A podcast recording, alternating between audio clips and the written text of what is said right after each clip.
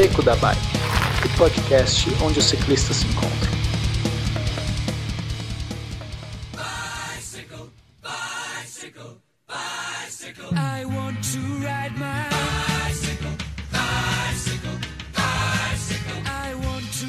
Olá, gente, tudo bem? Bem-vindos aí a mais um episódio do Beco da Bike. É, hoje a gente tem um episódio muito especial, é, um episódio de retorno aí dos nossos nobres e guerreiros cicloturistas, é, cicloviajantes, né? O Pena e a Cecília. Cecília ou Cissa? Cissa. Como é que a gente chama? Cissa, né? Do Pena e da Cissa.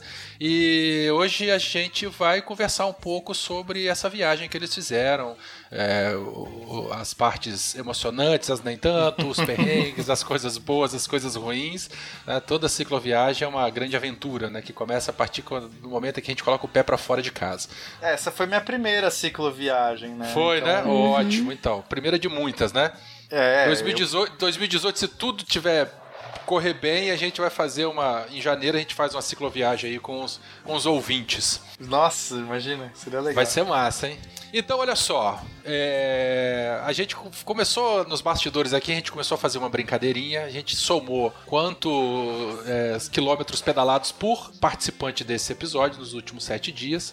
E a gente teve um total de 584,6 quilômetros pedalados nos últimos sete dias aqui que antecederam a gravação desse episódio. Olha, dá quase pra ir pro Rio de Janeiro aqui de São Paulo. Dá né? quase para ir para o Rio de Janeiro, exatamente. O que dá uma média de 146,15 km de média por participante de pedal por semana nos últimos sete dias. Então, assim, quem pedala pouco, 146 km é pra caramba, né? Mas quem pedala mais, os 146 é, é mais ou menos um pedal. Mas não tem problema, não. Mas, Werther, você, vocês puxam essa média muito pra cima, cara. É, não- você é muito.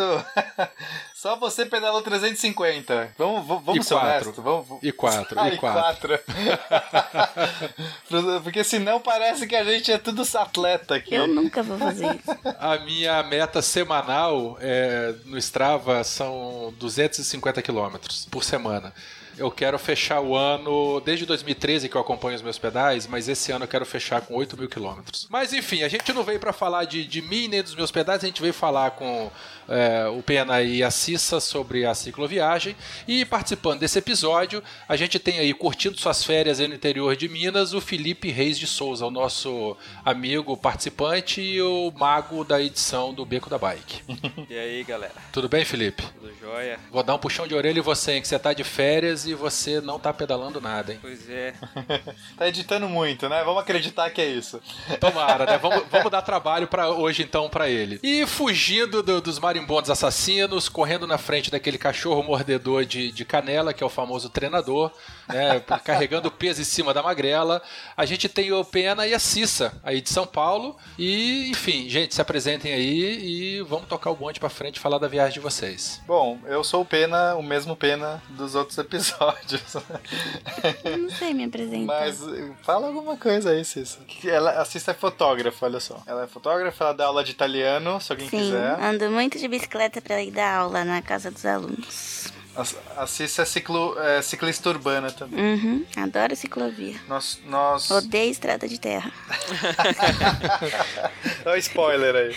Então, nesse episódio, a gente te- vai ter um pouquinho de tudo. Ah, o bom de, de, de pedalar com fotógrafo é que a gente não precisa se preocupar, né, Pena? Em, em registrar nada, né? É, apesar de que a câmera muita dela deu pau. Ah, eu quebrei meu A gente, celular. a, a gente ia ter fotos lindas, mas. Só tem selfie agora, porque só funciona frontal. No link do post aqui, vocês vão poder acompanhar depois as, os trajetos parciais que eles fizeram. Quem tiver interesse, quem quiser repetir essa viagem, é, vocês vão né, ter à disposição aí informações técnicas de- dessa viagem. E agora começa o nosso bate-papo aqui sobre exatamente como é que foi essa grande aventura. Beco da Bike. Coloque água na sua garrafinha, afivele seu capacete e bora pedalar.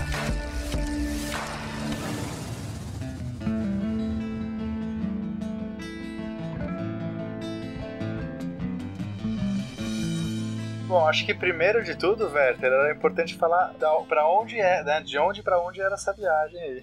Eu- Claro. Co- como é que tudo começou? Fala aí. Bom, ah, Eu pedi pra ser a viagem mais curta possível. a gente Ele queria fazer uns negócios loucos. Não, a gente queria, a gente queria fazer uma viagem é, no ano novo, a gente tinha uma janela comum aí de, de dias, ah, vamos, vamos viajar, né? A gente, os dois pedalam, a gente eh, já viajou. Mas eu não sou outras- acostumada a fazer grande distância. Ah, ela fala assim, mas ela, ela pedala mais do que eu por semana. E aí, e aí a gente queria fazer um, um pedal que fosse assim, um pedal iniciante para de, de cicloturismo, né? Que não fosse uma não exigisse muito, porque eu não sabia como que é, cada um de nós ia render, até porque tem que levar peso, é bem diferente da nossa característica urbana. E vocês foram com as suas bicicletas é, é, usuais mesmo aí de- de- do pedal urbano de vocês? É, eu não, eu usei a minha eu pedalo normalmente com uma fixa na cidade e tenho uma mountain bike. Eu fui com a minha que ele odeia, porque é linda, mas ele acha que é ruim. A, a bicicleta da Cissa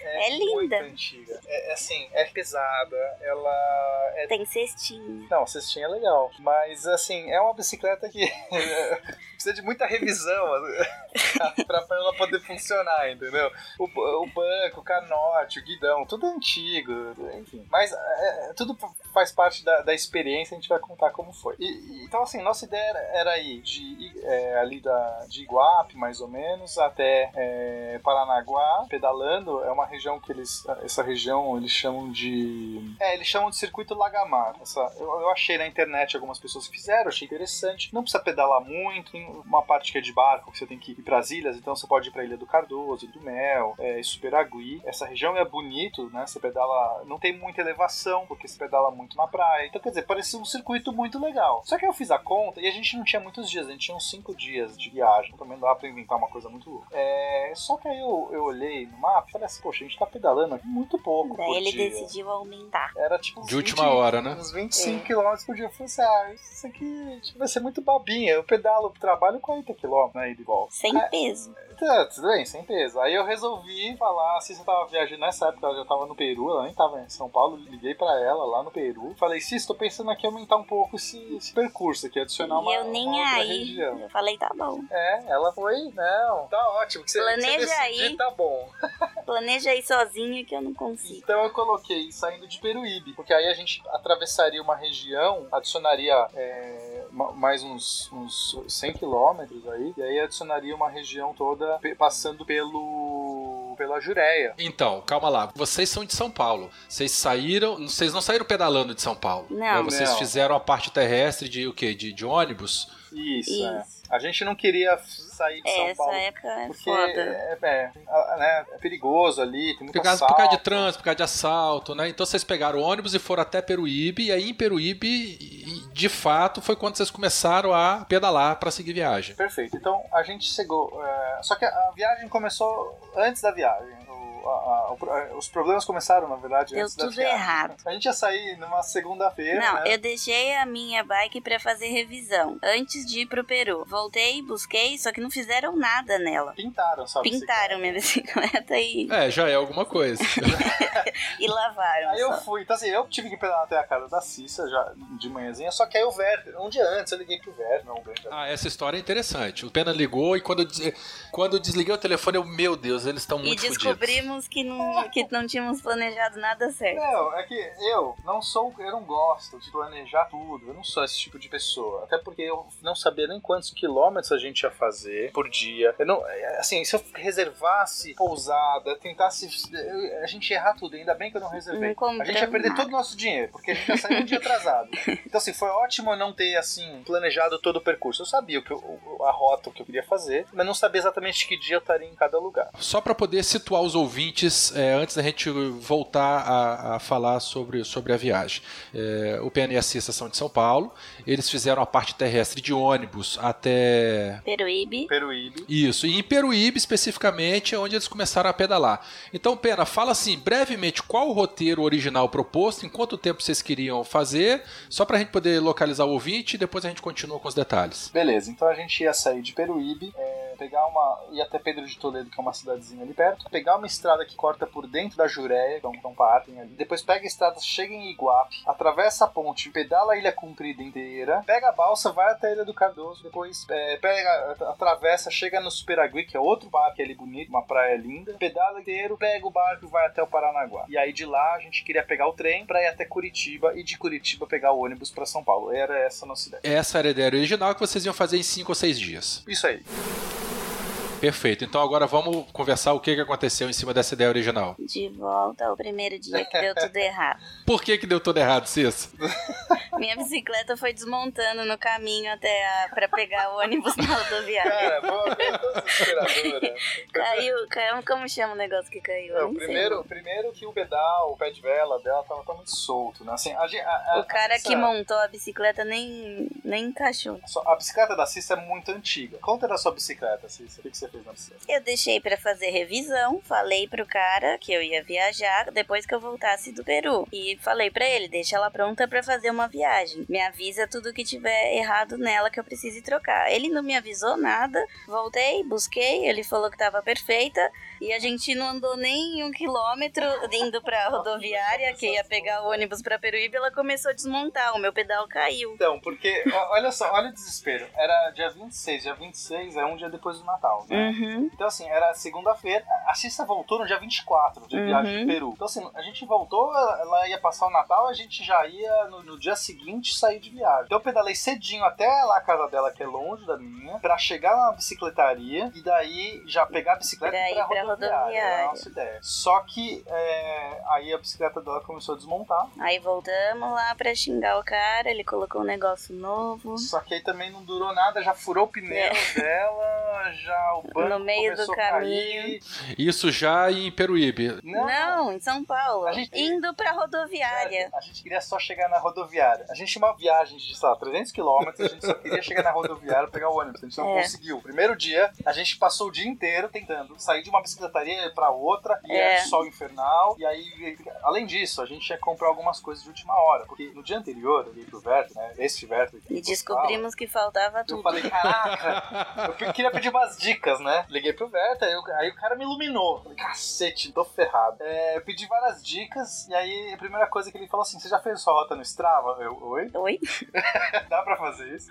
Aí, putz, essa dica é excelente, já dou pra todo mundo. Faça a sua rota no Strava, não dá pra fazer no celular. Eu, eu nunca tinha usado versão desktop do meu Strava, né? Eu só usava no, no- celular ali. Você consegue realmente registrar a rota e você vê, você, você põe por, por mapa de calor, você vê uh, os caminhos que os ciclistas mais fazem. Então você já. e- ele vai clicando, ele vai somando. Às vezes é meio complicadinho, mas enfim, se virem, você faz. Por que, que você tem que fazer a rota? Porque quando você não tiver sinal de internet, o, você consegue acessar a sua rota offline, porque ela já tá carregada lá. Pra saber, né, se a gente tá em cima do caminho ou não. Exato, e o GPS funciona, né? O GP GPS não precisa de internet para funcionar. Então, se o seu celular tem GPS, a maioria do smartphone tem, você consegue acompanhar o seu caminho, só que em vez de você estar indo no limbo, em lugar nenhum, que você não tá vendo mapa nenhum, porque você não tem internet, você tá vendo exatamente o caminho que você traçou. Então, isso já é uma dica excelente que salvou a gente, com certeza. Então, Com primeira dica. Então fica com o checkzinho, um ponto positivo pra mim. Eu quero saber os pontos negativos depois. Aí outra coisa que o Werther falou, é do Manguito, que eu pensei, sol pra cacete, dezembro agora, puta, que inferno, né? Eu acho que é o ano mais quente do, do universo, provavelmente. Desde que o universo surgiu, esse é o ano mais quente.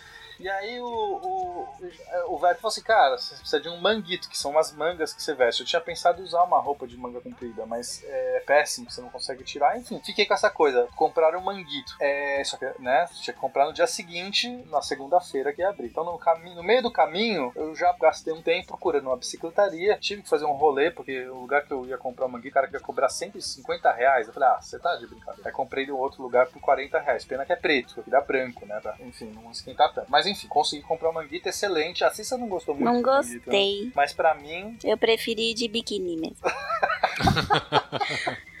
pra não ficar com marca eu de tava todo roupa. encapotado, né? Com minha roupa inteira. Ah, eu já fico o ano inteiro com marca de camiseta. pra mim funcionou muito bem o manguito. Aí a outra dica que o Verto deu é, foi a questão da vaselina. Ah, isso é E importante. eu tive que comprar. Então, é, e aí é uma coisa meio engraçada, porque a, a dica do Werther é compre vaselina, vaselina sólida, sim, pasta toda ali na, na virilha, né, na, na região toda ali. É, literalmente, gente, fique todo besuntado. né, não tenha vergonha contra isso. E outra coisa é, a, é uma, uma pomada é, para recuperação de assadura, que é a Dermo, Dermodex, como chama? É, isso aí, Dermodex tratamento. Porque tem pomada de, de bebê que é para evitar assadura. No nosso caso, a gente evita a assadura passando a vaselina sólida em tudo mesmo. E caso aconteça assadura durante o dia, aí de noite você trata com essa pomada de tratamento de assadura. São duas coisas diferentes. Então, eu pedi pra. Como eu ia ter que pedalar até a casa da Cissa, falei, Cissa, você que tá aí eh, né, mais de boa e já pegou a bicicleta no negócio, compra pra gente, vai numa farmácia Tudo que compra. falta. É, aí faltava também o hidroesteril, que a gente usa pra, pra poder é, esterilizar a água. Então você né, não tem água potável, você joga esse negocinho lá, umas gotinhas. Daí eu tive que entrar numa farmácia e falar: eu quero um negócio pra esterilizar, uma vaselina e uma pomada pra assadura. E aí imagina a cara da moça que ela ficou pensando, né? Você quer esterilizar o negócio e usar vaselina e ainda se prevenir da assadura. Enfim, deve ter sido uma cena engraçada. Mas, mas enfim, essas dicas todas são excelentes. A gente apro- aprovou, funciona mesmo. Muito obrigado aí, Werther. Eu fiquei sem nenhuma Ainda assadura. A outra dica muito importante que o Werther deu. Cara, essa é genial. Não leve cueca. ah, viu? Não precisa, cara. Que ideia genial, Werther. Primeiro que você não leva peso, né? Você tá tirando cueca. Você tem que levar várias cuecas, né? Não, sei- não, você já tem um shortzinho, né? Todo mundo que quer pedalar, use um shortzinho com acolchoadinho, aquele de, de pedal mesmo. Então, ali, eu costumava usar cueca com aqueles shorts. Mas o Werther falou assim, cara, eu pedalo sem cueca. Tipo, melhor. Com a vaselina, então, aí fica de boa. Você não precisa pôr nada ali. E depois, quando você termina o dia do pedal, você quer deixar tudo refrescando ali. Você não quer ficar... E aí você, tipo, não usa cueca. Põe uma bermuda mais largona. Eu uso, eu, eu levei shorts que tem já uma cueca, aquela cuequinha, sabe? E a questão de roupa, porque é uma dúvida que todo mundo eh, tem, né? Quantas mudas de roupa afinal vocês levaram? Uma pra cada dia, levaram poucas e lavavam no caminho? Como é que vocês fizeram isso? Ele tirou metade das coisas que eu queria levar, então eu só levei Tudo quatro, fora. É, quatro camisetas e dois shorts. fora. Não é, e Cissa? biquíni, é verdade. Nossa senhora, a Cissa tava levando calça e boletom de fleece. Eu falei, cacete, a gente tá indo pro inferno, você quer levar blusa? Like faz O negócio é pesado, o negócio faz volume. Tirou meu cobertor. Cobertor, cara, cobertor. Eu quase não levei saco de dormir. Tira minha maquiagem. Maquiagem. Maqui, ó, maquiagem de cicloturista é protetor solar e repelente. Acabou, cara. Viu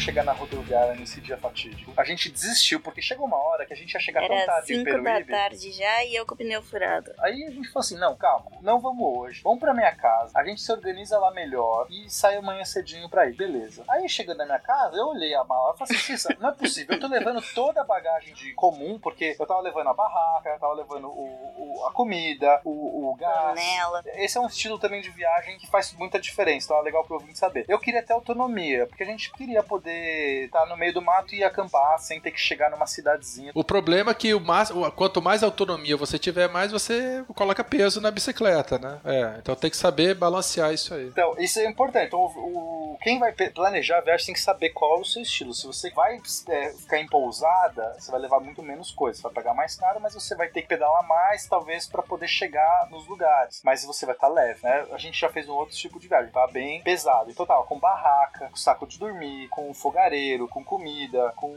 lanterna, porque a gente vai ficar de noite, então tem que ter lanterna, pilha, tudo isso pesa. Então, assim, eu tava com todos esses itens. E, e, e o do Alforge tava, né, ali. E a, e a da Cissa tava maior do que a minha. Eu falei assim, tem alguma coisa errada, cara. Sério, isso não é possível. Tá- O que, que você tá levando aí? Você tem que levar sua roupa. Foi aí que você descobriu a quantidade de roupa que ela tava levando. Aí a gente abriu a mala dela e foi só tacando fora. Isso aqui sai, isso sai. Isso aqui ficou metade da, da, da mala dela. Dia seguinte, vamos pra Peruíbe. Como é que foi o transporte das bicicletas no ônibus? Porque tem. Como é que foi isso aí? Foi tranquilo? Vocês tiveram que pagar alguma taxa a mais? Aqui em São Paulo, não. É, Mas, cada lugar, é, cada no- no companhia tem Paraná eles regra. cobram. É ridículo, cada companhia tem, tem Na volta eles levam. cobraram, na É. ida não. Mas vocês colocaram a bicicleta no bagageiro, vieram em cima e as bicicletas chegaram tranquilo Isso, lá. damos um jeitinho ali pra não machucar a bike, foi susto. Perfeito. Saímos lá, aí fomos almoçar, se fez um tamanho de protetor. Beleza, vamos pegar o primeiro pedal que é até ali, Pedro de Toledo. O que, que eu pensei? Ah, não, a gente não almoçou, né? Não. O detalhe foi o seguinte. Aí, ó, agora começam também a nova realidade. Eu tinha na minha cabeça uma outra coisa, né? Pra mim, 20 quilômetros é nada ali. Tipo, é a distância que eu vou pro trabalho. Mais 20 quilômetros, meio-dia no sol. E, e, foi, e tinha uma subida também ali, né? Uma, a primeira subidinha. Então, tem subida. Ali tem o sol absurdo. Na que- estrada, Mais o sobe peso. o calor do chão. E esse peso, Werther, faz toda a diferença. A gente não tinha essa noção. Então, assim, eu pensei, vamos chegar em Pedro de Toledo, a gente almoça lá. A gente vai fazer esses 20 km aqui em uma hora, tranquilo. Até parece. Chega lá, almoça, aí a gente vai ter um pedal grande que vai se atravessar ali a Jureia, que vai ser estrada de terra. Vamos fazer isso? Vamos fazer isso. Que nada. Esses primeiros 22 quilômetros lá, já a Cissa morreu. Eu morri.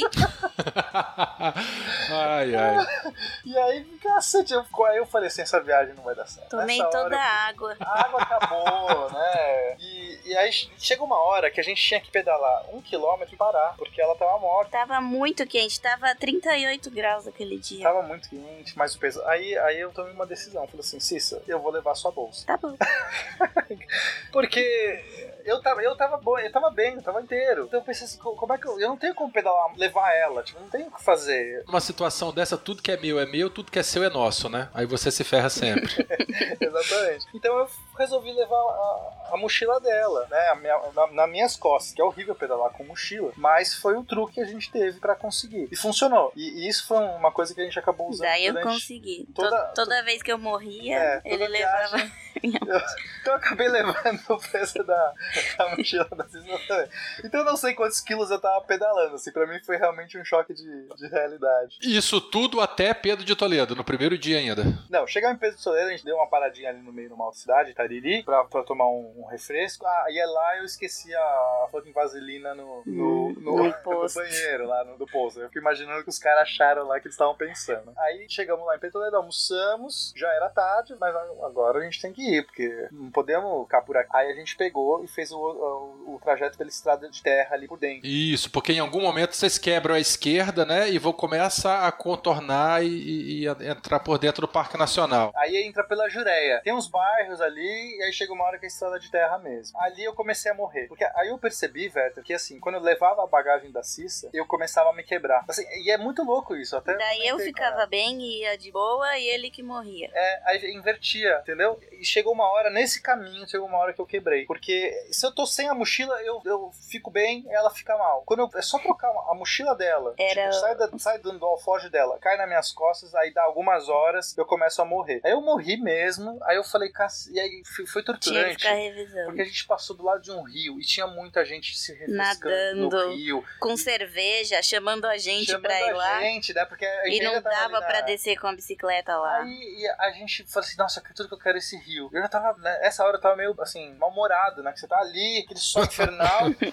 e aí eu queria, tudo que eu queria era conseguir entrar, descer com a bike até o rio, só que não dava. Tinha que passar num arame. Tinha arame farpado e se a gente larga a bike ali, já não, não tem mais bike na volta, né? Assim. Ou seja, eu via o oásis na minha frente e eu não podia fazer nada. Bom, nesse dia de sufoco todo, vocês encerraram o dia pedalando que horas mais ou menos e como é que vocês fizeram para passar a primeira noite fora de casa? Só pra terminar, a gente conseguiu encontrar um riozinho mais pra frente que deu uma refrescada, aí a gente pedalou mais até de noite e e acampando. Aí a gente chegou uma hora e falou assim: agora não tem mais jeito, a gente não sabe onde a gente tá direito. Acabou a luz. Mas a gente tem que acampar aqui. Aí a gente se encontrou um rio perto ali, porque tem sempre um rio próximo. Acampamos ali, exaustos, né? Primeiro dia de viagem ali, os dois estavam bem cansados. Quer dizer, segundo, né? Se con- se contar o primeiro que foi aquela catástrofe. E a, a gente começou a fazer, foi fazer comida. É, Só que tem uma quantidade absurda de insetos ali. De borrachudo. Não, mas não é só borrachudo, é borrachudo, borrachão, borrachinha, borracha inteira. E não adianta É passar repelente. inteira. Não, repelente é Danone, né? Esses bichos.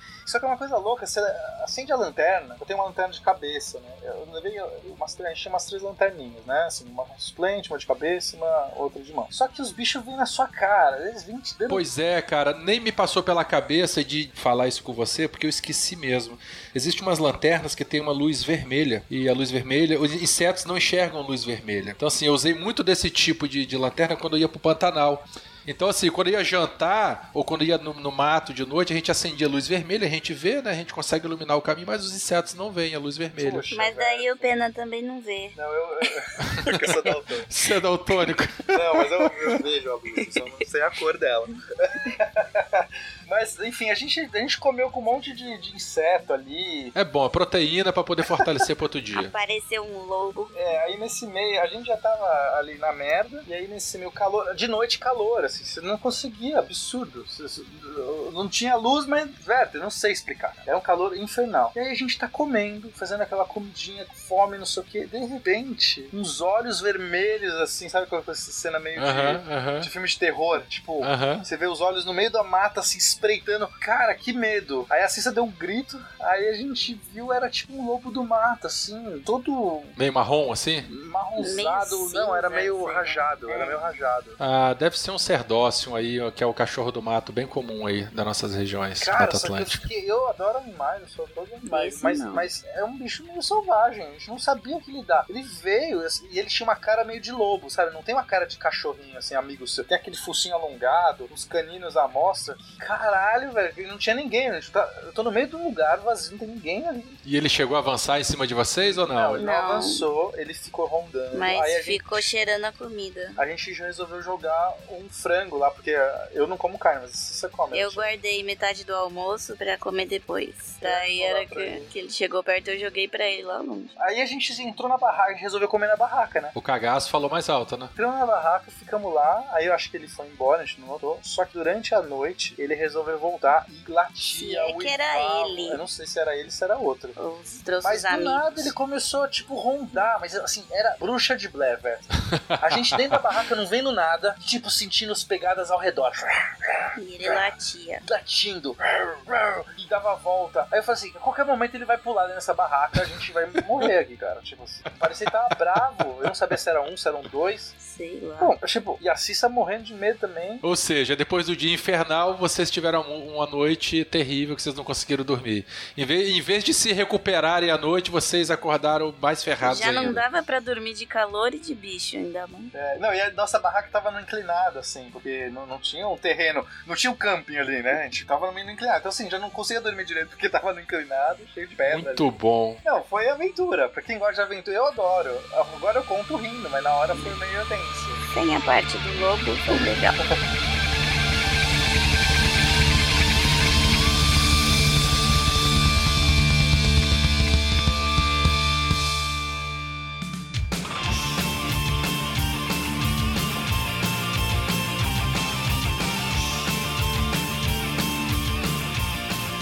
Rapaz, Felipe, tô cansado, cara, de, de tanta história de, de cicloviagem do, do Pena e da Cissa. Vamos embora dar uma paradinha? Vamos, vamos que só de ouvir as histórias aí já cansei, vamos dar uma parada pra descansar aí. Vamos, vamos, vamos tomar uma água, comer uma barrinha de cereal. E vem cá, a gente podia já dar, é, dar uns recadinhos aqui pra galera, hein? É, vamos ver que tem bastante coisa rolando aí. Vamos aproveitar que nós estamos paradinhos aqui na sombra, aqui com a garrafinha d'água gelada. Eu vou abrir o, o meu celular aqui.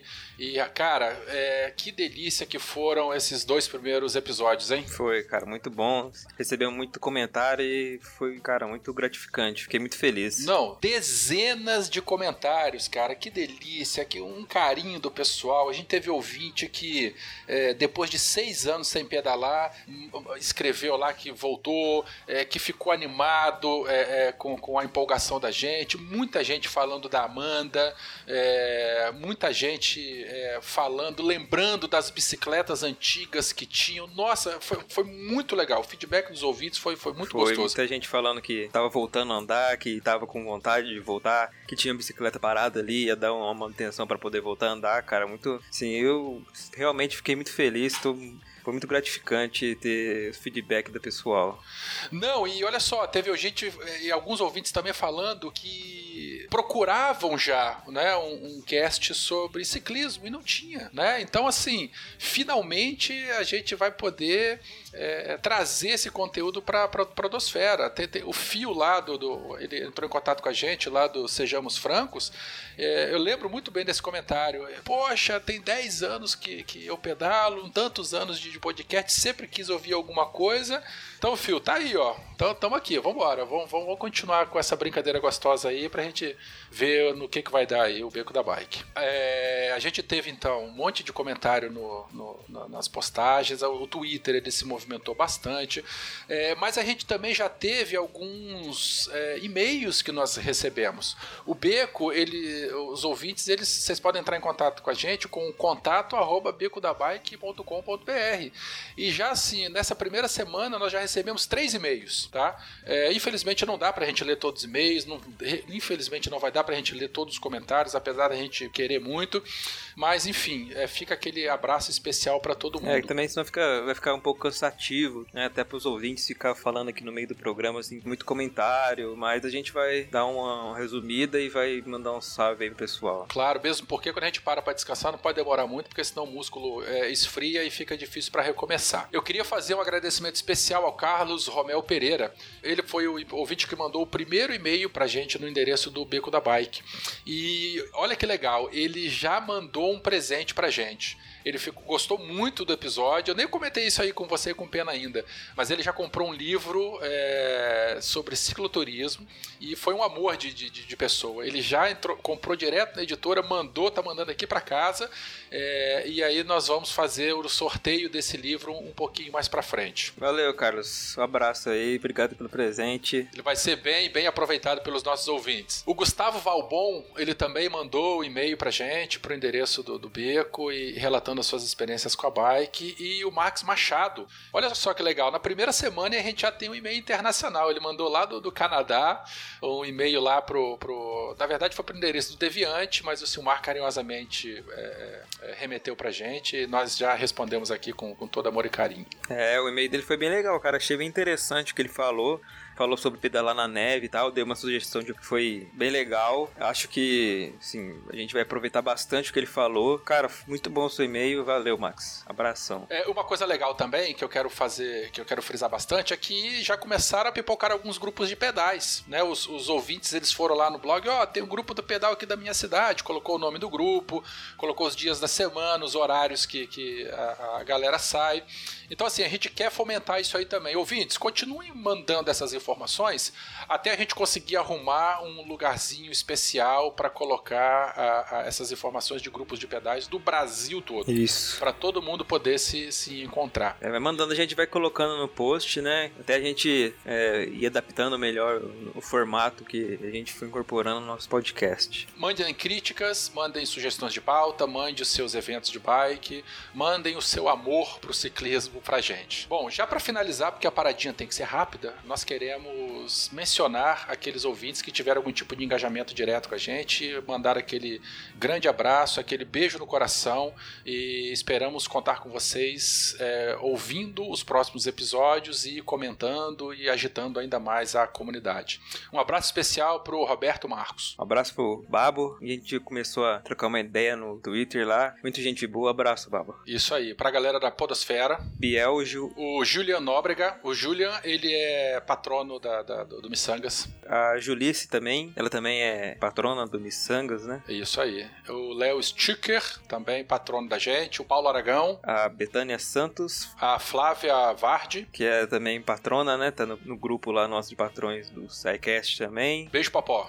E o, o blog Bad Bike. O Ivan Buriola. O Phil do podcast Sejamos Francos. Abraço, Phil. Isso, o Renato do Meia Lua, podcast, parceiro nosso. É, Luiz Felipe. O Sujeito Miserável.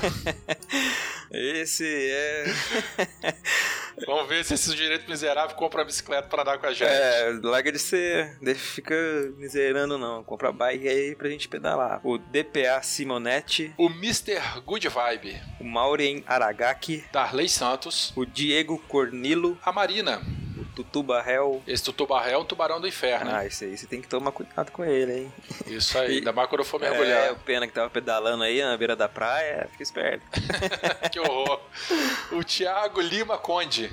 A Josiane Carla. A Josiane vai fazer a palestra na Campus Party junto com o Ronaldo, né? Acho que. Ah, bem lembrado, ó. No dia do lançamento dessa, de- desse episódio, é, vai ter uma galera do Deviante lá na Campus Party, hein, gente? Acha a gente aí pelo, pelos twitters da vida aí pra gente poder se encontrar e se abraçar. O- um abraço pro Thiago RM Santos, Fábio Pérez. o Vilken Granda, O Marco Peixoto. o Benedito Juber. Esse aí é amigo meu, tem um narigão, mora aqui do lado de casa. o Daniel Ele é aqui de Vila Velha também. Um, um abração pro Marcelo Rigoli, que tá lá nos Estados ah, Unidos. é, tá, tá aproveitando agora nas terras do Trump. e a Cristiane Ih, Crowley. Crowley. Mania, mania, É. Cristiane Crowley.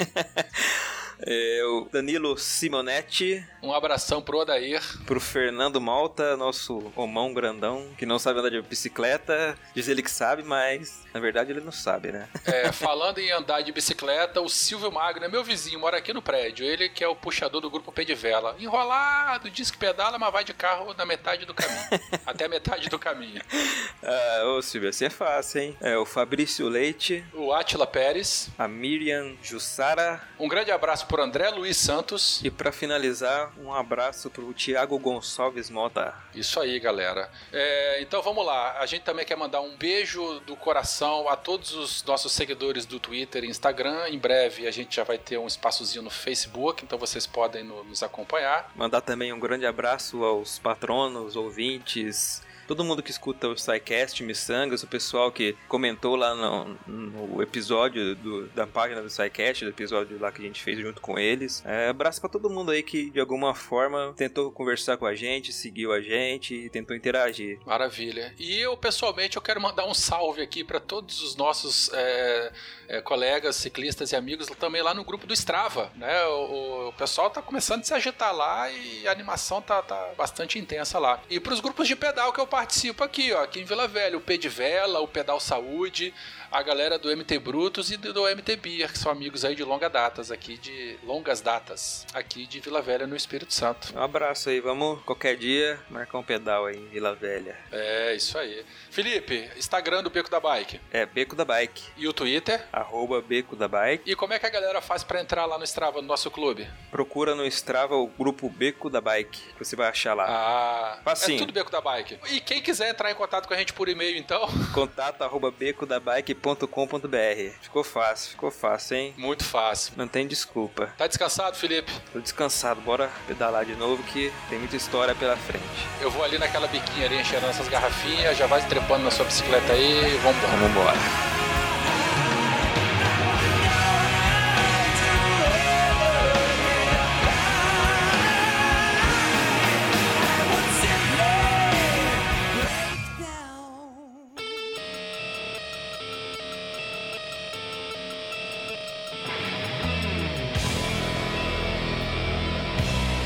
embora. Então, gente, olha só. Em vez de vocês terem uma bela noite de sono relaxante para recuperar de todo esse primeiro dia desgastante, fatídico, na verdade, vocês viveram um inferno de noite, né? Não dormiram nem nada. E como é que foi acordar no outro dia de manhã cedo? Se é que vocês acordaram. Sem café da manhã. Ah, que crime, hein? O Pena não levou café.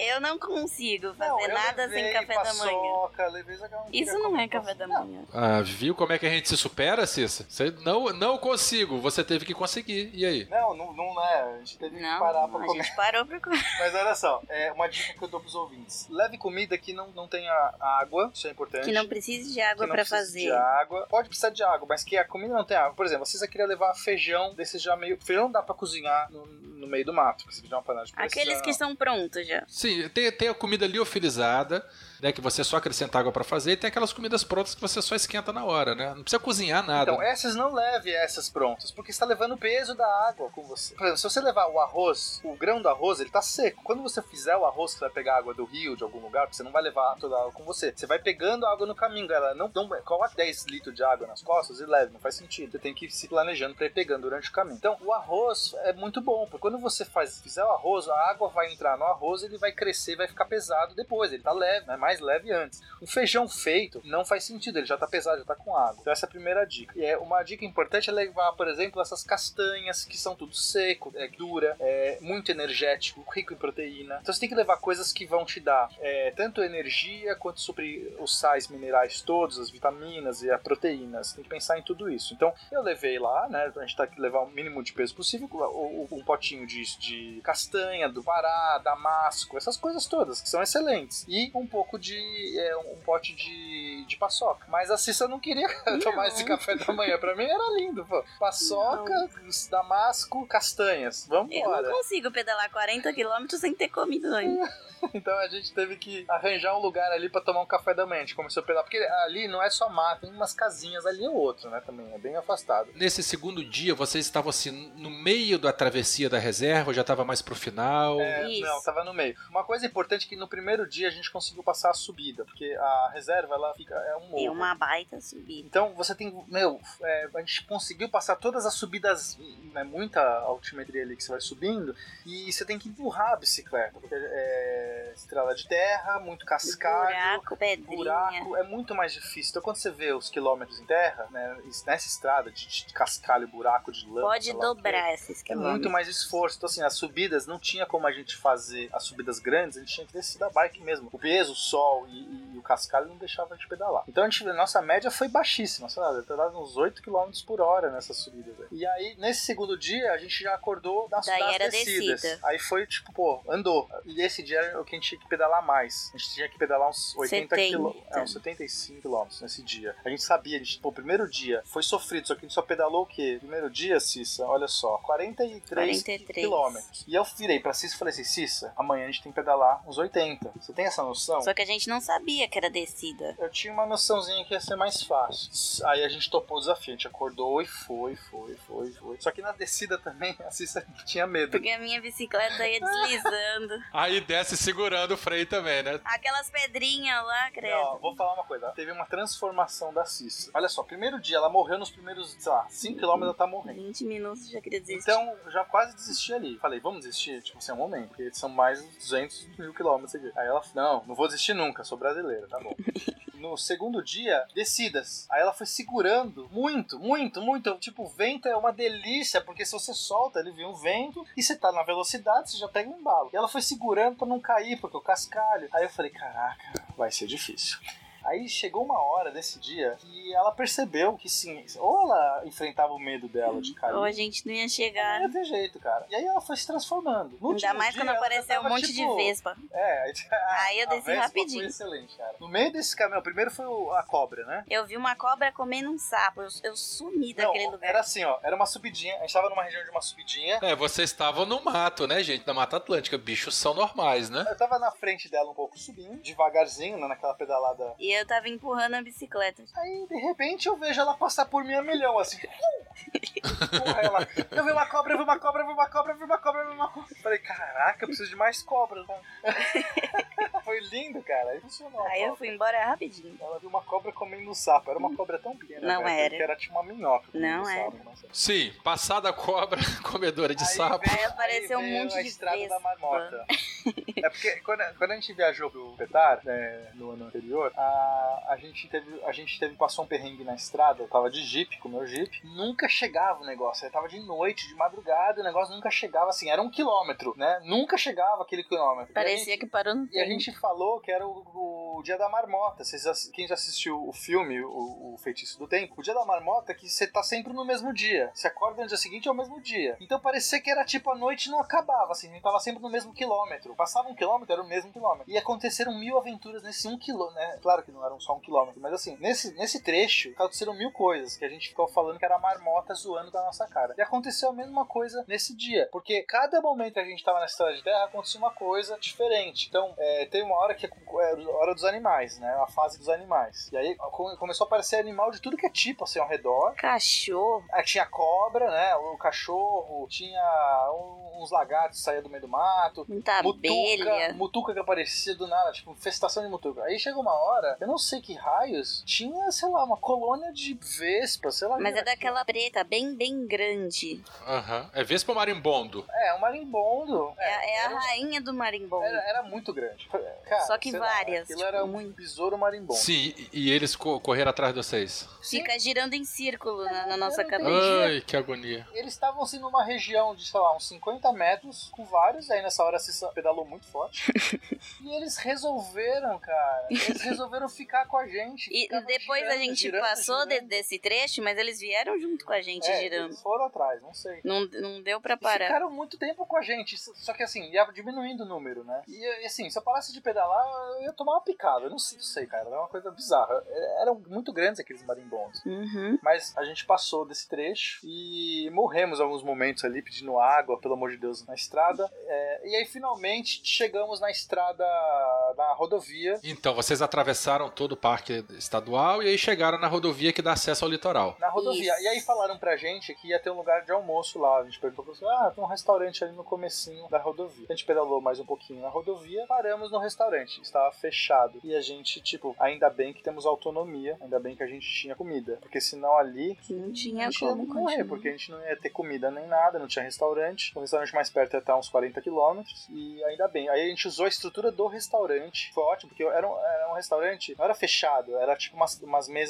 meio que pra fora. Então a gente meio que invadiu o lugar, invadiu a entrada, tava aberto, assim, só, a gente E só fez, e fez, preparou comida lá. usamos lá, né, o lugar, as mesas ali pra preparar comida, a gente se refrescou num rio, conseguimos pegar água. Ali foi excelente, a gente conseguiu comer bem, comer muito bem. Inclusive a Cissa tinha tra- trazido quinoa do Peru. Quinoa é excelente, leve quinoa. Quinoa é o melhor alimento, inclusive o alimento que eles usam pros astronautas. A NASA acho que categorizou quinoa como um dos melhores alimentos do mundo, assim. Ele é muito energético, ele é rico em todos os tipos de aminoácidos essenciais, assim. Ele é um negócio É leve. muito bom. Se você tiver que levar uma coisa, quinoa é, é, é o que é. A pena que é caríssimo aqui no Brasil, mas lá no Peru é, é eles de graça, né? Tipo, então ela trouxe. Então a gente misturava quinoa no arroz, a gente fez um arroz ali com um monte de coisa, com uns cogumelos doidos, jogamos quinoa, ficou, não, deu uma sustância boa. Aí a gente foi enfrentar o resto da rodovia até chegar mais uns 46 Que quilômetros. parecia o paraíso. Depois da estrada de terra, ficar num, Nossa, num lugar pedalar, plano. nossa, Porque era só plano, né? Aí vocês não seguiram. era só plano, tinha subidinhas. Ah, mas não era nada perto Mas a questão não nem é a subida, é pedalar no asfalto. A diferença que faz é só. E, né, eu sempre pedalo no asfalto na cidade, mas eu nunca, nunca percebi como é Nunca gostoso. dei valor. Nunca dei valor, como é gostoso pedalar no asfalto. E como que foi pedalar no asfalto nesse trecho? As duas bicicletas, bicicletas mais lentas e com, e com carro? Isso que eu quero falar. Tem acostamento, não tem acostamento? Tem, cara, a gente vai no meio fio ali se equilibrando. É meio perigoso. Tem um acostamento, mas o acostamento no asfalto direito. É, é de terra, então não, não dá. E aí, nesse segundo dia, vocês já chegaram finalmente no litoral? Aí chegamos no Em Iguape, não, não atravessamos Mortos. pra Ilha Comprida. Iguape fica ali logo no- na beirinha. Iguape fica, é uma cidade ao norte da Ilha Comprida, né? É, é 10 quilômetros de Ilha,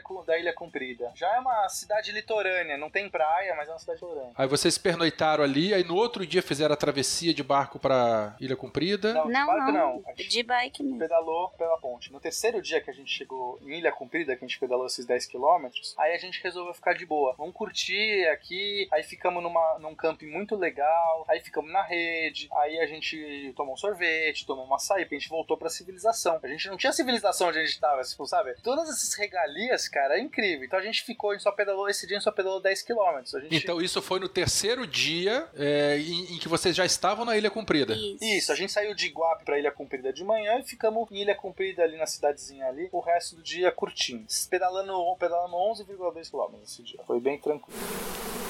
No quarto dia, aí a gente falou assim, ok, agora vamos, vamos seguir, vamos pedalar a Ilha Comprida inteira. E a ilha comprida é comprida mesmo. Isso, é, e aí eu queria perguntar pra você, que naquela nossa conversa, eu tinha mencionado a questão de maré, você falou que a galera já pedala lá, normalmente pedala mais embaixo, que é onde a areia é mais dura. Como é que foi a situação de pedalar na areia? Como é que foi isso aí? Então, assim, eu consegui acessar a internet, vi a tábua de maré. 10 da manhã tava baixa. Baixa. É, 10 e meia estaria baixa e ela é, subiria, estaria alta umas 5 da tarde. Então, a gente queria pedalar, aproveitar todo esse, esse trecho, porque a maré, a maré baixa você consegue usar areia dura pra pedalar. A areia mole você não pedala, né? Então, se a, areia- se a maré sobe, você fica na estreitinho ali, aí você não consegue pedalar direito. Então, a gente se programou pra, pra tentar fazer nessa janela. Só que a gente ia pedalar é, uns, 50. uns 50 quilômetros até chegar pela Ilha Cumpa inteira. Até lá embaixo em Cananéia, né? Na região de Cananéia. É, é isso, até chegar ali na na balsa pra pegar canané. Então ia dar uns, uns 50 quilômetros até lá, né, Cissa? Por Uhum. aí. Então eu falei pra Cissa, falei, Cissa, a gente Não pode parar. tem, que- tem que fazer, tipo, né? Senão a maré vai subir e acabou a viagem. Aí aconteceu a mesma coisa. A gente foi- no começo tava tranquilo, mas chegou aquela hora que o sol. Pedalar, outra dica importante: pedale sem sol. Se eu soubesse disso, eu teria acordado todo dia às 5 da manhã. Porque, Werther, como faz diferença você pedalar às 8 da manhã ou ao meio-dia? Sim, é muita diferença. Eu, quando faço os meus pedais de 300, 400 quilômetros, eu pedalo à noite. Eu começo a pedalar às 4 horas da tarde pra varar a noite inteira pedalando, pra terminar o pedal no outro dia, 9 horas da manhã. Aí a noite inteira acordado pedalando, que é uma maravilha, muito gostoso. Recomendo É, também. então, a gente poderia talvez ter pensado mais nisso. Mas, é, é, enfim, é, iniciantes, né? É, é, tudo bem. Iniciantes, a gente ca- ca- cabeceou muito nessa viagem. E aí, no começo tava lindo, pedalando, meu, Até os tranquilo. 30, tudo E bem. aí, Maciça morreu. A favor do vento, né? Isso é importante. Vocês pedalaram a favor do vento. Vocês estavam indo pro ah, sul. o vento nunca tava a nosso favor. Não. Ué, mas o vento não empurrou vocês não né, na Ilha Comprida? Acho que Porque sim. vocês estavam pedalando em direção ao sul, Ao é a mesma sul, é. direção do vento principal aqui da costa do Brasil. Não, eu, eu acho que foi bom o vento. Mas eu não me lembro, acho que, assim, não, não me lembro de ter sido algo re- muito relevante. Mas a, aí eu peguei de novo Minha a, a mochila. mochila da Cis. Só que a gente não podia parar, porque é, o que acontece? A gente tinha que, é, pelas minhas contas, a gente tinha que chegar até umas duas da tarde pra ter mar- é, a maré boa, senão depois ela ia ter subido. Então a gente ia até, é, até umas duas da tarde. E, e o, e o dia passando, a gente tendo que fazer várias pausas por conta do calor pra recuperar e tudo mais. E eu, caramba, Cissa, a gente não pode parar, a gente não pode parar. Ali, ali até a gente me deu uma discutida assim. Não me mas- fala que não pode parar. mas foi, a gente chegou com a maré, a gente chegou no finalzinho com a maré quase subir, assim, avançando, inclusive no finalzinho a gente quase é, caímos ali, porque Já era areia na fofa. Mas foi assim, sabe, os últimos 100 metros foi uma corrida contra a maré, bonita. Assim, a maré vai subindo, você pedalando, você, caraca, não vai dar, não vai dar, não vai dar. Mas aí vocês pedalaram toda a extensão da Ilha Comprida nesse dia? Sim. Toda, aí foi até o final. Aí comemos no restaurante, tá morto. Caiu uma tempestade. Aí não, aí teve, a Cissa surtou com os meninos lá. Estávamos jogando futebol dentro do restaurante, chutou a bola em cima da mesa na minha cara. Nossa, Nossa, virou- eu, eu já tava puta. Ela virou bicho. Nunca vi você brava. Ela pegou a bola, jogou longe, isolou a bola dos meninos. Não pode jogar, o que você tá fazendo aqui? Não. São nas adversidades que a gente conhece as pessoas. Aí caiu uma tempestade do capiroto nessa hora, velho. Nossa, fechou o tempo. Vocês chegaram mais ou menos que horas? Ah, foi por aí Ah, umas nossa. duas, né? Aí vocês encerraram o pedal nesse dia. Não, tinha que ir pra A gente- aí A Cananéia. gente tinha que chegar na balsa. Porque aí Ah, a tá. balsa ainda tem que atravessar a, a largura da ilha comprida pra chegar na balsa. Entendeu? Tipo, a gente tá na praia Desceu e, a balsa tá. é, é lá de dentro da ilha comprida. Então ainda dá ali uns, uns 4, 5 quilômetros. Uhum. Mas aí a gente fez no meio do lamaçal que deixou tudo lameado. aí a gente não conseguia pedalar direito porque a, a lama vai, vai derrapando tudo. E é uma estradinha chata de um monte de costelinha. Sabe essas costelinhas de estrada? Que, que, que, que, que você Sai Sei, pulando. terrível. Horrível, cara. É muito ruim. Mas enfim, chegamos lá e eu queria ir pro Cardoso, porque eu não queria ficar em Cananéia. Eu já queria, a gente queria ter chegado antes pra já pegar o barco em Cananéia pra Ilha do Cardoso. Eu queria, eh, a gente tava quase no ano novo. Isso era dia 30, 30. e eu queria chegar Uhum. lá pra ficar, passar o dia seguinte, que era o ano novo na Ilha do Cardoso. E a Ilha do Cardoso tem um monte de frescura que você não pode entrar, tem limite de pessoas pra entrar. E a gente se informou lá, você perguntou pra uma pessoa, falou que já tinha limite. Mas eu sabia que esses caras estavam querendo enganar. Só que é caro, você, o trajeto normalmente sai uma escuna de manhã. Se você quiser ir nos horários, tem que meio que achar um grupo e ir nessas voadeiras, umas lanchas, entendeu? Você não pode. é, se, se você vai sozinho, é tipo 500 reais, entendeu? O trajeto. Que é 600 reais, ó. Daí tem que achar mais gente Você que queira ir pra lá. Aí a gente chegou em Cananéia e eu tava sem. Ah, outro detalhe, velho. Eu tava sem grana, porque. Não tem um lugar pra sacar dinheiro e ninguém aceita Ah. cartão. Não tinha nada, a gente ficou, começou a usar dinheiro, porque não tinha como usar cartão. Ninguém aceita cartão, débito, não tem crédito. banco. A gente, eu falei assim, cara, na Ilha do Cardoso não tem nem, não tem nem Não- carro. não tem nem energia internet, elétrica. Não tem nem energia, gerador. Se eu chegar lá sem dinheiro, eu não morri, não tem nem como sair de lá. Então eu tinha que sacar dinheiro. Eu tentei fazer um esquema no, no débito lá no, no restaurante, é o único lugar que tinha uma maquininha na ilha inteira. E aí a- a- não deu porque a tempestade bloqueou a internet. Então, assim, tipo, não tinha sinal. Cara, que desespero. Aí eu falei assim, já sei, eu tenho pra Cananéia sacar. Aí eu perguntei, tem banco em Cananéia? Qual é o seu banco? Itaú. Esquece, não tem Itaú. No raio de 500 km tem Itaú aqui, cacete. Banco do Brasil. Cara, só dentro do Correio. O Correio fecha 5. E era Era 4 horas. Quatro e pouquinho. A gente tinha que atravessar o lamaçal, chegar na balsa, atravessar Pegar com a balsa balsa. e chegar lá antes do correio fechar. E a gente chegou lá, velho. Eu cheguei, atravessei a balsa, saí que nem doido. A Cissa ficou ali. Falei, me dá aqui a bicicleta, vai a pé. Fica vigiando, né? E você vai lá. Não, correndo com aquela roupinha de bicicleta. Não Aquilo é ridículo fora do contexto de Não, bicicleta. imagina, correndo, nem um retardado. Cheguei no correio, faltava 10, saquei o dinheiro, voltei, ainda conseguimos uma, uma voadeira pra, pro Cardoso e fomos pro Cardoso. Foi muito legal, assim, foi tudo tipo. Imagina, se eu tivesse reservado qualquer coisa, não ia dar certo. Nada teria dado gente certo. já teria perdido. Começando da passagem pra Não, o primeiro dia a gente teria perdido, porque a gente contou. Acabou, gente. Primeiro dia ficou. Tamo lá, vamos pra Ilha do Cardoso, gente. Chegamos no Cardoso. Aí ficamos, passamos um, um dia lá de boa, porque era o, o ano novo, né? Ia ser a virada do ano novo. Aí ficamos na rede, aí curtimos lá o Cardoso, que é muito legal. No dia 1, aí a gente fez uns passeios lá. Aí a gente pegou, a gente resolveu ir pelo Mangue. A gente queria fazer uns passeios de bicicleta no Cardoso, né? Tem muita praia, tem muita coisa legal. A gente descobriu que tinha um lugar que tinha umas piscinas naturais lá. A gente, nossa, eu quero ir nesse. Pô, que legal, cara. Só que tinha que atravessar um costão. Não é areia, é É, pedra. porque assim, você vai pra uma praia, aí chega naqueles costões. Costão rochoso, sim, sim. Costão rochoso. Falaram pra gente que talvez desse pra atravessar de bike, mas é, é, Carregando carregando a ela. bike, mas era meio perigoso. E se a maré tivesse baixa, você conseguia atravessar. Um monte de senãos. E, e eu sabia que a Cissa, a bicicleta da Cissa é pesada. E eu não carrego, não. E eu sabia que ela não ia conseguir carregar a bicicleta dela. Então eu falei assim: Cissa, eu carrego a minha, volto, carrego a sua, volto, carrego a minha. A gente "Ah, vai, vai atravessar, vai demorar umas horas aqui a gente atravessa o costão. Mas a gente descobriu que tinha um, um jeito de, de barco pelo mangue, que é um labirinto de mangue, muito bonito. E até um outro trecho. E aí de lá conseguia pedalar, saía numa trilha de, no mato, mas dava pra ir com a bicicleta, saía na praia, pedalava na praia inteira, uma praia linda, praia do Laje, atravessava, ia para uns outros lugares que a gente queria e chegava até as piscinas. Falei, pronto, vamos de barco, a gente já faz o passeio do mangue, é legal. Vamos nessa, né? Conseguimos lá um barqueiro, saí cedinho por causa da maré, a gente tinha- nesse dia ela ia estar cheia às 7 da manhã, tinha que ter maré alta pra chegar até lá, pro, pro mangue, né? Ficar alto, pro barco chegar lá e depois a maré vai baixando pra gente poder pedalar na praia. Então era perfeito. E a gente voltaria no final do dia pro cara buscar a gente umas, umas 6 da tarde, o cara buscar a gente na maré alta de novo. Ia ser lindo o passeio. Porém, a gente fez as contas, a gente não tinha dinheiro. Porque eu saquei, eu saquei o dinheiro, mas mesmo assim eu não devia foi ter sacado o dobro. Cara, porque tudo é, tudo é caro, ano novo, cara. Você vai comprar um. Isso aqui é caro. Quanto que era uma, uma viagem dessas, pra poder ter uma ideia? Quanto que a gente gastou? A gente tinha uns 400 reais. Só que assim, a travessia de barco é 150. Foi 150, entendeu? Que horror de caro. É, assim, a gente até mais. O 400 foi depois da travessia de barco. Porque é, o cara que daí cobrou 75, 70 por pessoa, mais 10 pela bike. Aí eu negociei e fiz 5 pela bike. Porque né, a bike ocupa um espaço, tem toda uma questão. Então tem que também se preparar quanto a isso. Se fosse, porque é ano novo e todo mundo tá fazendo. Se fosse fora de temporada, era tipo 50, 40 reais, entendeu? E aí eu tinha uns 500, uns 450 reais, eu achei que dava. Mas aí foi acabando esse dinheiro, porque a gente foi comendo, porque tinha que pagar o camping também. Aí eu- a gente fez a conta e falei assim: Cis, a gente tem que ir embora, a gente não pode Hoje. ficar mais um dia na Ilha do Cardoso, porque a gente vai ter que pagar mais eh, 50 reais, 25 cada uma pessoa no camping, mais 50 reais, mais a comida, já dá mais uns 100 reais, não temos, não temos. A gente contou o dinheiro e falou: não tem esse dinheiro, acabou. É, Daí tem ele dispensou hoje. o barco pra voltar. Então a ideia genial do gênio aqui foi: esquece o barco pra A voltar. gente volta com a bicicleta no ombro, A né? gente volta no costão rochoso. Ai, meu Deus do céu. A gente pode voltar muito antes, velho. Porque aí não tem que esperar o barco chegar. Porque o- a questão é que o barco ia chegar na maré alta. Porque pedalando ali, aquelas praias, a gente ia fazer rápido. Então eu ia poder voltar, tipo, ao meio-dia, sei lá, uma, uma, duas da tarde. Mas o problema é que tinha uma pe- várias pedras no caminho de vocês, né? Não, mas a gente nem chegou no costão Não deu nem pra Se, chegar se eu tinha- chegasse lá, eu poderia te contar como foi. e aí a nossa ideia era chegar e já ir embora no mesmo dia. Só que o que aconteceu? Então vamos lá, barco, chegamos, tra- é, pedalamos, lindo, lindo, tipo praia deserta, paradisíaca. Que lindo.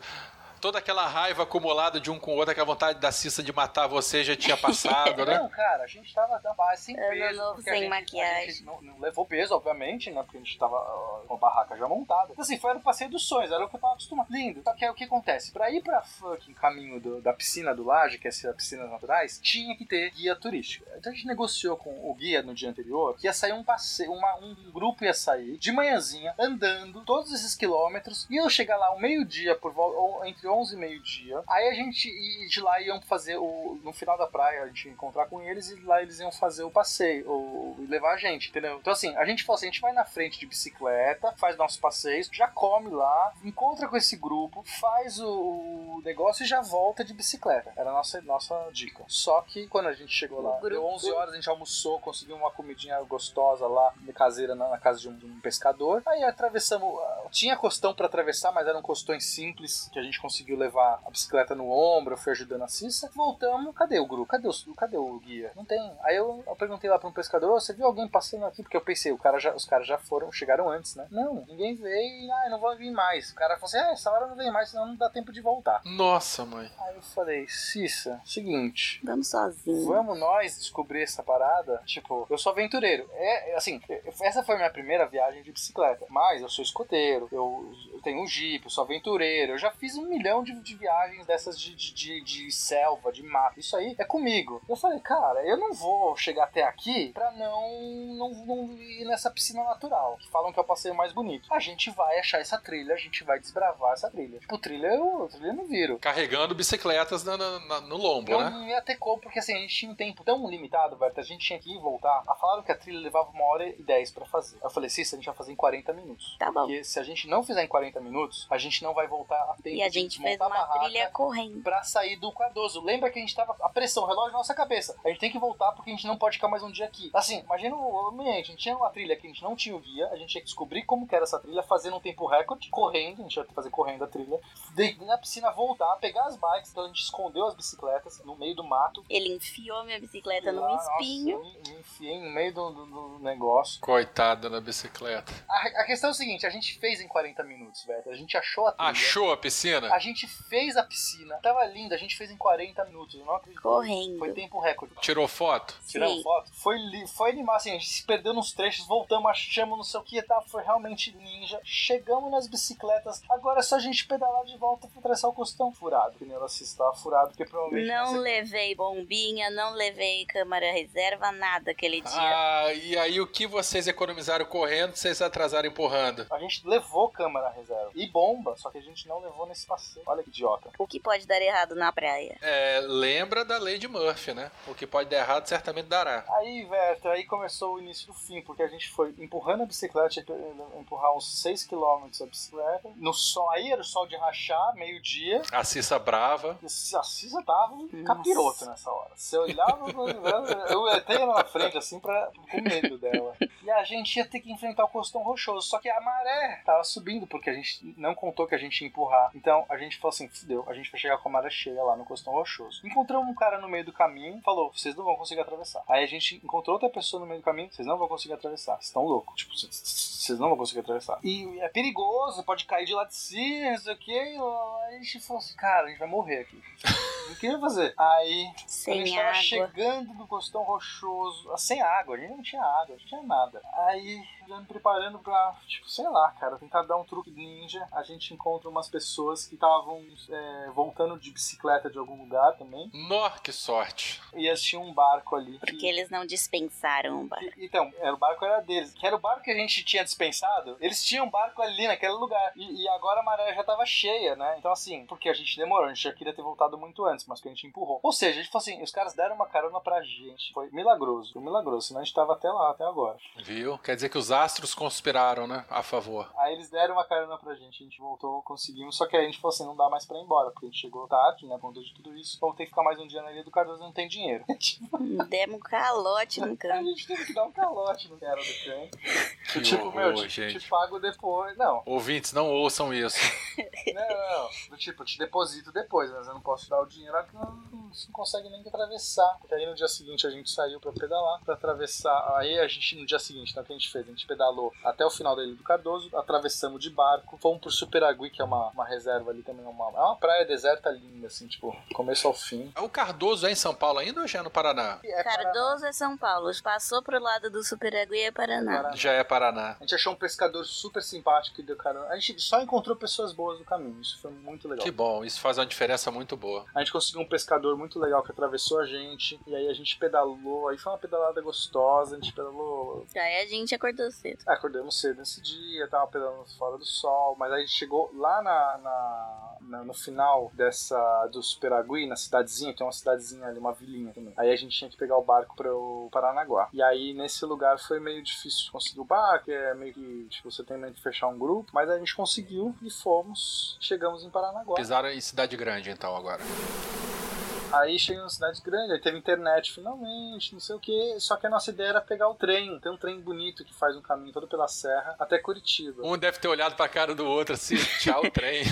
Eu quero ir embora. Não foi, não? Não, mas o, o trem era pra ir embora. O trem vai até Curitiba, sacou? Assim, a, a ideia, desde o princípio, era chegar em Paranaguá, a gente pega esse trem, que é um passeio bonito, a gente vai estar cansado, imagina, a gente vai estar cansado, faz um trem, trem devagarzinho, vai pela serra. Chega em Curitiba, a gente pega o ônibus e vai embora. Só que a gente chegou na, na estação ferroviária, tava caindo aos pedaços, o trem não chega até Paranaguá, ele só vai até Morretes agora. Aí ficamos, pô, vamos pedalar até Morretes? São mais 40 quilômetros. Aí a Cissa tava meio morta.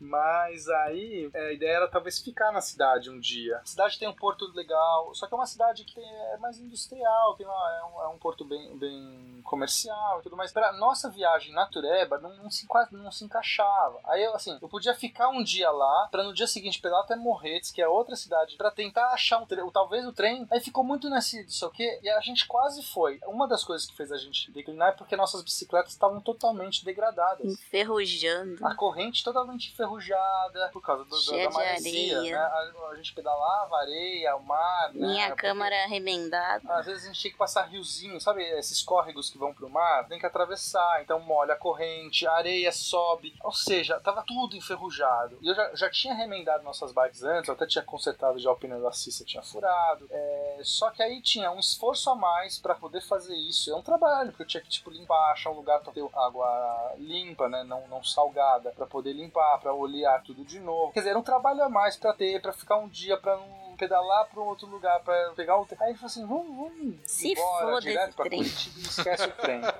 Aí a gente fez isso. Então a gente de lá pegou um ônibus pra Curitiba, ainda pegamos uma tempestade bizarra. Aí teve um monte de percalços, porque é, todo mundo tava querendo pegar os ônibus. Então, assim, eu tentei reservar em Curitiba antes, comprei. Nossa, foi uma loucura. Mas deu certo. A gente chegou em Curitiba é, meia-noite praticamente. Conseguimos pegar o ônibus lá, meia-noite e cinquenta de Curitiba. E aí chegamos de manhãzinho em São Paulo no outro dia. Aí pedalamos, ainda pedalei até casa, que ainda dá mais uns. É, não, ainda dá uns 20 km, 23 km até minha casa.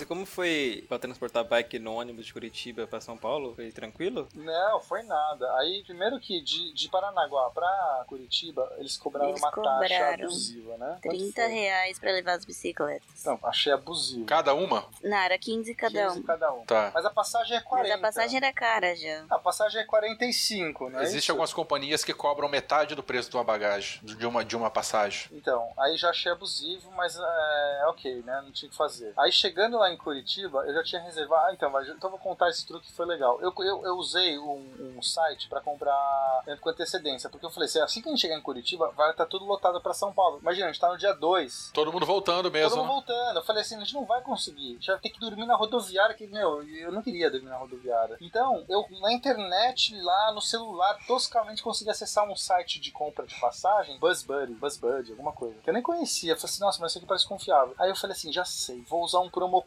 Eu tenho esses truques. Eu sempre consigo tudo de, de mais barato, assim. Eu consigo uns descontos absurdos. Aqui a gente não, não detalhou. A viagem toda eu fui conseguindo desconto. Aí eu cheguei lá no. no- eu, eu procurei na internet códigos promocionais. Sempre faço isso quando tem esses sites que tem promo code, sabe? Achei um que dava 20% de desconto, assim. E funcionou, porque a maioria desses promo codes não funciona. Funcionou, a gente pagou as passagens que era 95 reais, a gente pagou 67 reais. Que lindo, caraca, a gente vai pagar muito barato, que legal. Cheguei lá, troquei meu voucher, né? Chegamos em Curitiba, tinha o voucher, troquei o voucher e falei assim, vai dar merda, esse site era, era mentiroso, né? Tipo, alguma coisa vai dar merda, a gente não vai conseguir essas passagens. Fiquei lá, tipo, troquei o voucher, funcionou. Aí eu falei assim, só que a nossa passagem era pras duas da manhã. Aí o, o porque eu peguei- comprei tarde pra garantir que a gente ia chegar a tempo, porque o nosso ônibus podia atrasar, tá uma tempestade. Aí o cara falou assim, "Essa- esse ônibus está atrasado quatro horas. Nossa, mãe, dormiu na rodoviária. Falei, cara, você vai me adiantar essa passagem. Aí o cara conseguiu me colocar pra meia-noite e 150. Lindo, que a gente já, era meia-noite e meia. Nossa, daqui 20 minutos a gente sai. Vai lá, re- registra a passagem, muda, né? Então, um negócio de mudar, conseguimos espacinho. Só tinham dois lugares nesse ônibus, ele deu os dois lugares.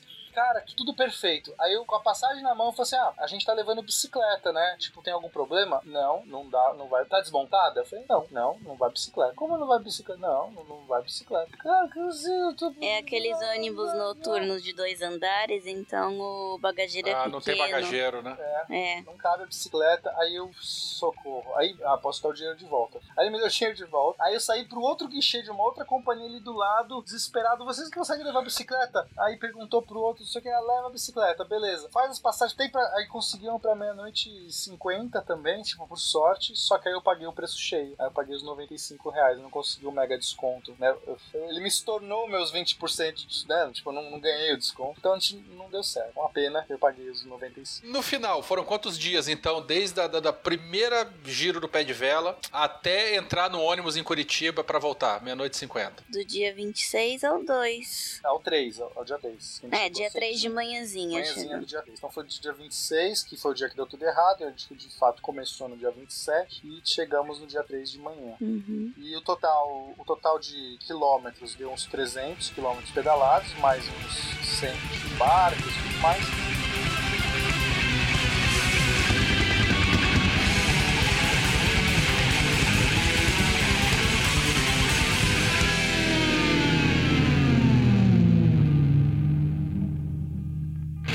Thank you.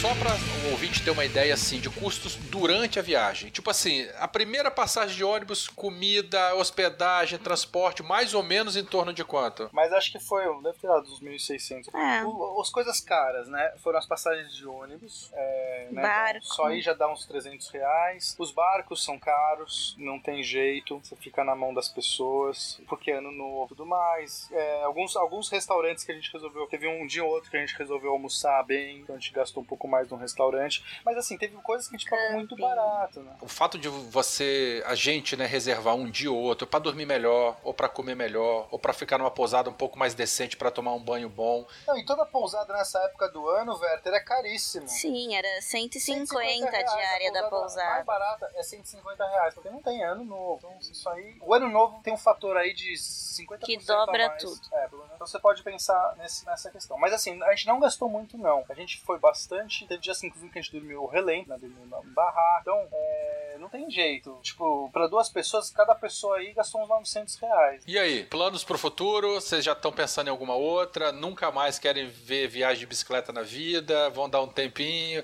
Não tão cedo? Não tão cedo. Não no Bom, verão. Eu, eu adorei, eu adorei. Assista odiou. Acho que a gente não vai mais. Não em dezembro. Uma vantagem de se pedalar no alto do verão é que os dias são mais longos, né? Então, assim, com um pouquinho mais de preparo, a gente aproveita melhor, porque consegue pedalar distâncias maiores e aproveitar melhor o dia. Em compensação, uma vantagem de se fazer essas viagens no inverno, apesar dos dias serem mais curtos, mas a gente não sofre tanto com a É, temperatura. não, eu prefiro inverno. Ah, Tudo bem, vai muito do preparo de cada um. Mas, por exemplo, Werther, essa minha, essa nossa viagem que a gente pedalou uns 300 km é o seu fim de semana pedalando. É tipo ah, mas isso é segunda-feira. tão pessoal. Não, mas isso é tão pessoal. É, o que é muito pra um é, é- é pouco pra outro. As dicas que valem, né, pra uma pessoa, pra outra não, não É, fazem eu, tanto eu acho que o sentido. importante, é, aí eu posso comparar da minha experiência. Eu acho que eu sou um cara que pedalo legal, pedalo é, pra viagens urbanas é um, um trajeto longo, né, de 20 km de, e volta ao trabalho, e eu acho que eu tenho um bom preparo, assim, de esporte. O, o- a questão que faz diferença, de verdade, é o peso. A gente não tem noção quanto muda você tá pedalando leve e pedalando pesado. Então, os mesmos 20 quilômetros, que é, puta, um trabalho, sabe, ali do lado, assim, pra mim, pô, tô indo pro trabalho. Não é uma coisa, não não é uma viagem. Só que pedalar 20 quilômetros com peso, com sol, nessa situação, é muito diferente, é muito mais desgastante. E a gente tem que se policiar de uma coisa também muito interessante. Quanto mais espaço a gente tem, ou com um alforje muito grande de 20 litros, 30 litros, com um bagageirinho na frente, com a mochilinha atrás, quanto mais espaço a gente tem para guardar, gente tem a tendência a levar mais coisa É ainda. verdade. Então a gente tem que se policiar bastante nisso na hora de preparação de uma, de uma viagem. Às vezes não não, há necessidade de levar tanta coisa assim, né? A gente sempre tem que fazer uma checagem, uma dupla checagem. Você perguntou assim, ah, tipo, quanto de roupa que você leva? Eu, tipo, levei duas roupas de pedalar, dois conjuntos, né? Calça, calça é, o shortzinho e a, e a blusa de pedalar, e duas camisetas e é, um shorts. E uma calça. Uma calça de tactel leve, essas bem, bem levinhas. E fez aquele esquema de lavando no caminho, né? E vai lavando, toma banho, esse foi outra dica que você deu. Você já toma banho com a roupa, já põe pra secar. Ou, ou põe na bicicleta, se não secou. Inclusive a gente perdeu umas peças de roupa no meio do caminho. Falei, um sabonete. Eu cortei no meio o sabonete. Você acredita nisso? É, esse sabão de coco, esse grande. Aham. Cortei no meio. Falei, não vou usar tudo isso. Aí você fala assim, pena, você tá exagerando. Qual o problema de levar mais meio sabonete? Todo. Quando você soma mais meio sabonete, mais uma pilha, mais um não sei o que, mais um desodorante extra que você levou. Mas, cara, você tá levando mais um quilo. E faz diferença, cara. Faz diferença. Eu senti na pele. E aí, em castes futuros, a gente vai, quando a gente voltar a falar desse assunto de cicloviagem, nós vamos falar de alguns equipamentos específicos, né? Por exemplo, a questão de pilha. É, você pode colocar um dínamo no seu cubo dianteiro, que você vai ter luz infinita para poder né, você não precisar carregar de pilha. É, a gente vai falar de, de uns guidons específicos, guidão borboleta, que é um guidão que você tem um apoio melhor para a mão, em que a gente pode é, ficar mais confortável durante mais tempo em cima de bicicleta. Então, enfim, essa, é, esse aqui foi o primeiro episódio né, da nossa série de cicloviagens. É, é, enfim, ouvimos aí essa aventura maravilhosa que, que o Penny e a Cissa fizeram. Não, mas em termos de aprendizado, pra mim, Verta, foi incrível, assim, sério. Eu nunca tinha pedalado tanto em um dia. Viu? Então a gente, a gente pode até fazer um. um- não uma promessa, mas nem nada, mas assim. É, vamos, vamos tentar agilizar. Pensem em futuras viagens, pensem o que, que vocês é, aprenderam, né? E, e como que esse aprendimento, tanto das coisas boas quanto das coisas ruins, vão fazer com que as próximas viagens sejam mais redondinhas. Sejam menos desgastantes e mais proveitosas. Proveitosa sempre é, né? Mas proveitoso no bom sentido. De você pedalar tranquilo, pedalar relaxado, pedalar aproveitando mais a paisagem, sem se preocupar um tanto com, com peso, com dor, com fome, ou com falta de dinheiro ou com marimbondo correndo atrás. Só pra registrar que eu adorei, assim, eu gosto desses perrengues. Pra mim, eu gosto de aventura. Se não tem aventura, pra mim não tem viagens. Quer dizer, posso divertir numa viagem mais turistona, mas eu não me incomodo em enfrentar cachorro do mato, em pedalar na, na terra caindo pedaços, porque eu tenho esse espírito aventureiro. Por mim, não precisava aumentar um dia mais e fazer essa estrada de terra enorme, subida, pedrinha, marimbondo. Podia começar já de Iguape. É, o ouvinte que quiser fazer esse percurso Lagamar, pode pegar aqui, depois olha o trajeto que eu fiz. Se quiser entrar em contato com a gente pra perguntar dica. Mas é, eu super recomendo. Sabe que vai ter uns perrengues, principalmente no trajeto ali da estrada de terra. Ali é a parte mais difícil mesmo, porque tem Uhum. subida e tudo mais. Depois na praia, cara, você vai é uma beleza. Vocês tiveram um gostinho de, de ver o que é o mountain bike, ver o que eu passo aqui quando eu vou pedalar. Você, nossa, você só faz terra, né? É, que é só Credo. terra. Aí você pedala 40 quilômetros, 50, você chega morto. E, assim, relativamente pouco pra quem pedala em estrada, né? Mas é cansativo. Quando você tá andando num- numa estrada que tem um acostamento de terra, quando você vai do asfalto pra terra, você sente na hora o É. tanto que segura, né, a bicicleta. Então dá É bastante muito, diferença. segura o asfalto é muito delícia. Amo a ciclovia.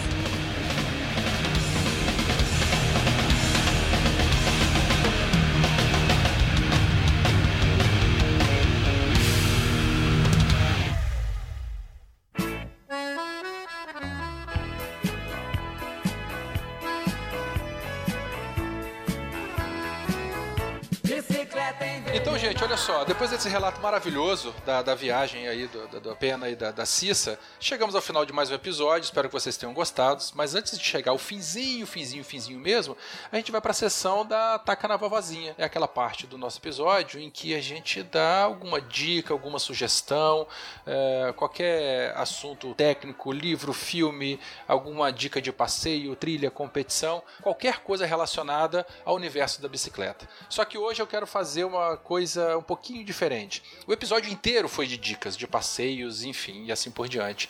Então hoje está proibido fazer é, a gente dar qualquer dica relacionado à cicloviagem. Ok? Combinado? A minha primeira dica é o seguinte: é muito importante a gente monitorar o xixi durante os pedais, principalmente pedais muito longos, o dia inteiro.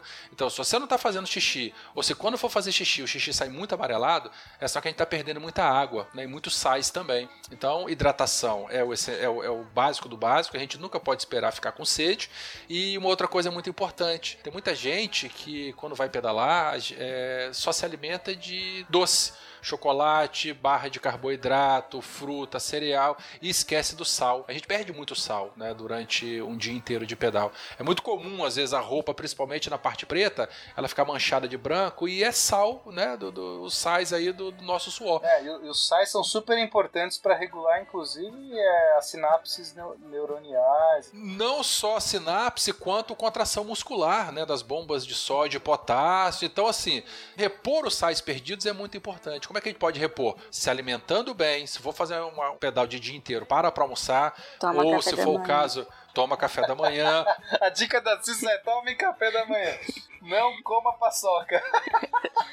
Pegue um sachêzinho de sal, sal de restaurante, joga na água e vai é, beliscando isso aí, bebericando ao longo do pedal. Enfim, não reponha só carboidrato e proteína, reponha os sais também, para evitar ficar lerdo por conta de comprometimento de sinapse e para minimizar o risco de cãibra também. Roberto, o que você acha desses isotônicos, sabe? Tipo Gatorade e tudo mais. Meu amigo, é, não tenho opinião formada sobre isso, mas a gente vai ter um episódio mais à frente em que nós vamos conversar com uma nutricionista esportiva. Aí a gente pergunta pra ela. Vamos perguntar para ela que ela vai saber dizer melhor do que eu sobre isso aí. Beleza. Beleza? Felipe, sua dica. Bora lá. Hoje eu vou indicar pro pessoal aí um canal no YouTube, que é o canal Pedaleria. Canal muito bom, um cara que foi precursor aí do bike trial no Brasil, sabe demais, passa várias dicas, truques, tutoriais, ensina o pessoal a fazer as técnicas, tanto de mountain bike, técnica de, de ciclismo urbano. É um canal show de bola. Dá uma olhada no canal que tem muita coisa boa lá. Minha dica é nunca saia sem bomba e sem câmera reserva. Ah, muito bom. Nunca. Excelente. Isso. Mesmo, Mesmo se não tiver a menor chance de furar o pneu. Nossa É, senhora. porque se o pneu puder furar, com certeza ele vai. Muito boa essa dica aí. E se for sair, não deixe na barraca, né? Leve junto também agarrado na É, bicicleta. agora eu vou dar uma dica em cima da dica, porque se você tá levando uma câmera reserva, você tenha pelo menos uma, uma, Uma roda. ferramenta Não, que dê. uma roda que saia fácil, que tem o desengate fácil, porque a bicicleta da é tão antiga que não chegou essa tecnologia ainda. Qual é o nome dessa, dessa desengate rápido? É blocagem que chama a pena. Blocagem. Então, então assim, não adianta a gente estar com a câmera reserva e a blocagem não tem um autoblocante. O, o, porque aí aconteceu o que aconteceu comigo. Eu tentei reparar, o- é, trocar a câmera, não tinha como reparar, eu tentei achar alicates na Ilha do Cardoso, mas não funcionaram pra tirar aquelas coisas. E aí no final o que eu fiz? O que, que você faria no meu caso, Verto? Você não tem como tirar a roda. não sei, meu amigo. Tenta consertar o, o furo sem tirar a roda, só botando a câmera de ar pelo lado de fora da, eu ro- do, do tive, em pneu. vez de trocar a câmera, eu, eu consertei a câmera, dei, né, sem tirar ela de fora. Então foi meio bizarro de ficar enchendo, procurando furo, não sei o que. Mas funcionou. Remendamos, mas deu certo, não tive que tirar a câmera inteira do, do pneu. Tem uma bicicleta, o mínimo uh, apresentável. e- Não use bicicleta da década de 60 pra você pedalar. Eu gosto de bicicleta bonita. Ele gosta de, de bicicleta feia. Ai, ai, ai. Queridos, olha só, ouvintes, é, tudo que foi comentado nesse episódio, a Cissa, que é a fotógrafa oficial da viagem, né, ela vai colocar um monte de foto bonita, com legendinhas embaixo. E se vocês tiverem perguntas, dúvidas, quiserem bater um papo, quiser fazer o relato de alguma viagem, quiser criticar alguma coisa, dar dica, enfim, você que já passou por esse local ou já passou por perrengues é, parecidos, entre no post, escreva seu comentário, escreva sua crítica, seu elogio, sugestão, enfim, entre em contato com a gente pelas redes sociais. Vai estar tudo linkado aí também. Lembrando que o Beco, nós temos uma continha no Twitter, siga a gente, nós temos um grupo no Strava, então faça parte do nosso grupo para a gente poder clube. compartilhar os pedais. Entre pro nosso clube, exatamente. Então tá bom, gente. Um beijão para todo mundo, obrigado pela atenção. Vamos dar tchau, galera, pros ouvintes. Todo mundo. Tchau, um beijão.